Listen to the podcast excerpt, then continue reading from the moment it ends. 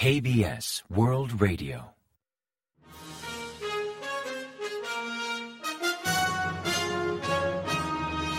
Informativo de KBS World Radio.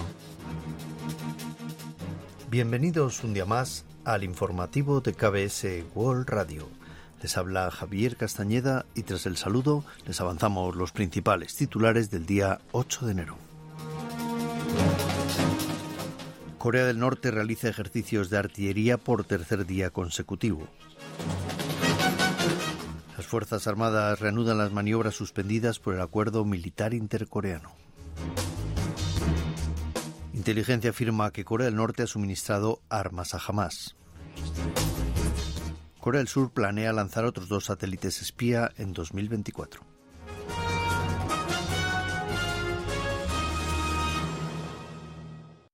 Y tras el avance de titulares les ofrecemos las noticias. Corea del Norte prosiguió el domingo 7 con los ejercicios de artillería cerca de la frontera marítima occidental por tercer día consecutivo. Según informó el Estado Mayor Conjunto de Corea del Sur el domingo, Corea del Norte disparó unos 90 proyectiles hacia el norte de la isla Yongbyon de Corea del Sur durante unos 70 minutos a partir de las 4 de la tarde. El Estado Mayor Conjunto emitió una severa advertencia enfatizando que los continuos disparos de artillería por parte de Corea del Norte en la zona de contención marítima amenazan la paz en la península coreana y aumentan la tensión, instando a un cese inmediato. El ejército de Corea del Sur explicó que sigue de cerca las esperadas provocaciones de Corea del Norte de cara a las elecciones generales y se prepara ante cualquier situación. También expresó que responderá de forma abrumadora y contundente a cualquier provocación enemiga en base a los principios de inmediatez, contundencia y totalidad. Las Fuerzas Armadas reanudarán las maniobras interrumpidas durante los últimos años al considerar que los recientes disparos del ejército norcoreano anulan todas las zonas de contención marítimo terrestres que contemplaba el acuerdo militar intercoreano del 19 de septiembre de 2018. Según detalló el lunes 8 el Estado Mayor Conjunto, Corea del Norte incumplió dicho pacto en unas 3.600 ocasiones, la última con los disparos, efectuados durante tres días consecutivos entre el 5 y el 7 de enero, junto a la frontera del Mar del Oeste, maniobra que calificó de provocación que anula la validez de las zonas de contención previamente designadas por las dos Coreas. Las autoridades militares enfatizan que, en vez de reaccionar a cada provocación de Corea del Norte en la frontera, las fuerzas surcoreanas seguirán con sus ejercicios y maniobras según lo previsto, reanudando los entrenamientos que suspendieron en virtud del acuerdo militar intercoreano del 19 de septiembre. El Servicio Nacional de Inteligencia refrendó una noticia revelada por la Voz de América asegurando que jamás usa armas norcoreanas. La entidad a cargo de inteligencia de Corea del Sur confirmó el día 8 el informe de la emisora, cuya imagen mostraba un lanzagranadas de Corea del Norte con caracteres coreanos en la parte central. La agencia dijo estar recopilando pruebas sobre el volumen y posibles tiempos de suministro de armas de Corea del Norte a Hamas, aunque insistió en la dificultad de aportar evidencias por diversos motivos.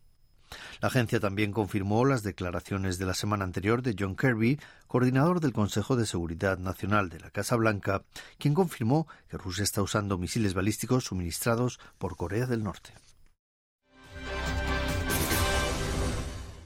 Corea del Sur lanzará otros dos satélites de reconocimiento militar durante 2024, tras poner en órbita el primero en diciembre del año anterior. El segundo lanzamiento está previsto para el mes de abril mediante el cohete Falcon 9 de SpaceX desde la estación de la Fuerza Espacial de Cabo Cañaveral en Estados Unidos, mientras que el tercero será lanzado en noviembre. A diferencia del primero, de tipo electroóptico infrarrojo, el segundo será un satélite con radar de apertura sintética que permitirá recopilar datos y capturar imágenes en alta definición sin límite de tiempo ni verse afectado por factores meteorológicos.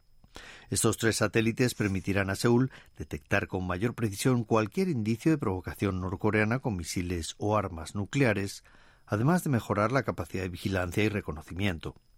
Si el segundo satélite espía entra en órbita y funciona según lo previsto, el tercer lanzamiento será en el mes de noviembre.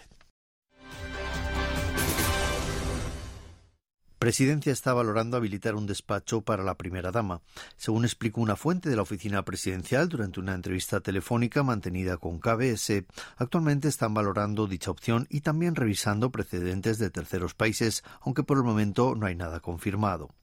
El día 5, justo después de que el presidente Yoon Suk-yeol vetara la ley para activar una investigación a cargo de un fiscal independiente sobre un caso que presuntamente implica a su esposa, un alto cargo del Ejecutivo comentó que aunque el mandatario prometió en campaña electoral que no habilitaría un despacho para la primera dama en presidencia, podría cambiar de postura y crear esa oficina si la opinión pública es favorable.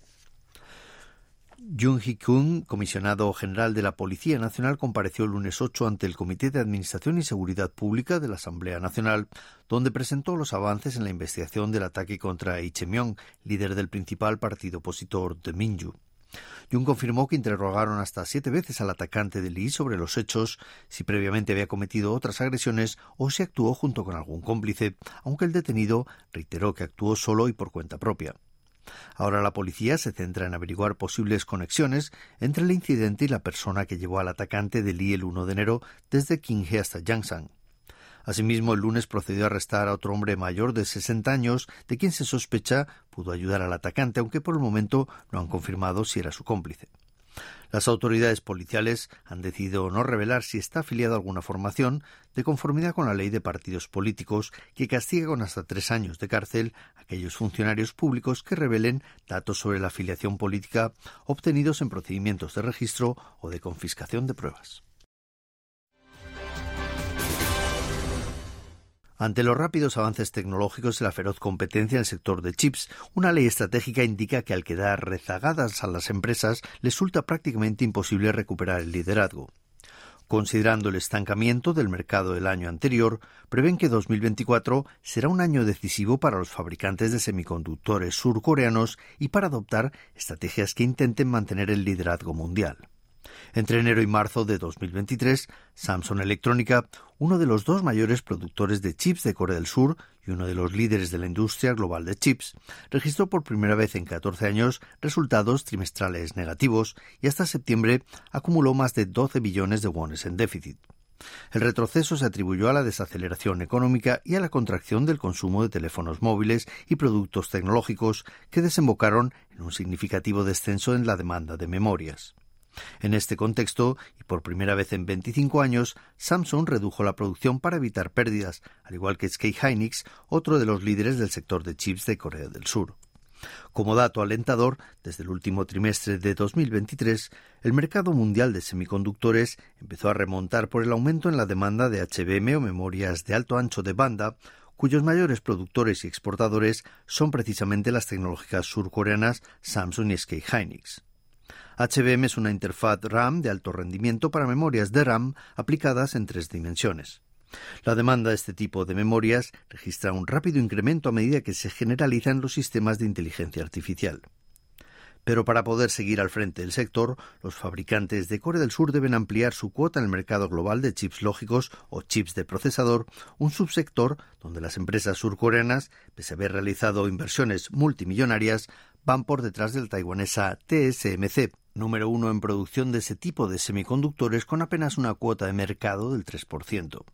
Los expertos aseguran que si no desean quedar rezagados, los fabricantes surcoreanos de chips deben aumentar la apuesta y mostrar más entusiasmo en innovación tecnológica para mantener su liderazgo, además de afirmar que a la hora de gestionar la incertidumbre geopolítica será indispensable la ayuda del Estado.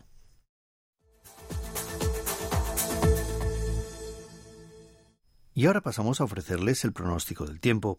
Para el martes 9 se esperan cielos nublados en gran parte del país y fuertes nevadas en la zona central, al este de Chola del norte y en Gyeongsang del norte.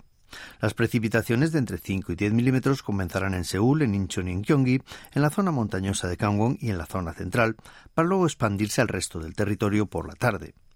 En caso de nieve se esperan cotas de entre 3 y 8 centímetros, que en algunos puntos de la zona capitalina y en la costa noroeste podrían superar los 10 centímetros. La temperatura marcará niveles similares a los de esta época del año, entre menos 7 y un grado centígrado de mínima en la mañana y entre un grado y 9 grados centígrados de máxima por la tarde. La calidad del aire será regular o buena con nivel normal o bajo de concentración de micropartículas. Y a continuación comentamos los resultados del parqué. El Kospi, el índice general de la bolsa surcoreana, perdió el lunes 8 un 0,4% respecto al viernes de la semana anterior, hasta cerrar la jornada en 2.567,82 puntos.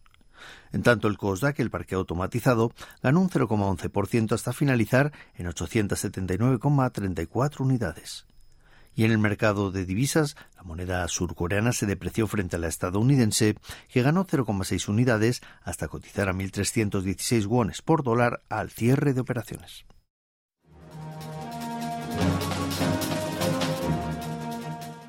Y hasta aquí el informativo de hoy. Gracias por acompañarnos y sigan en la sintonía de KBS World Radio.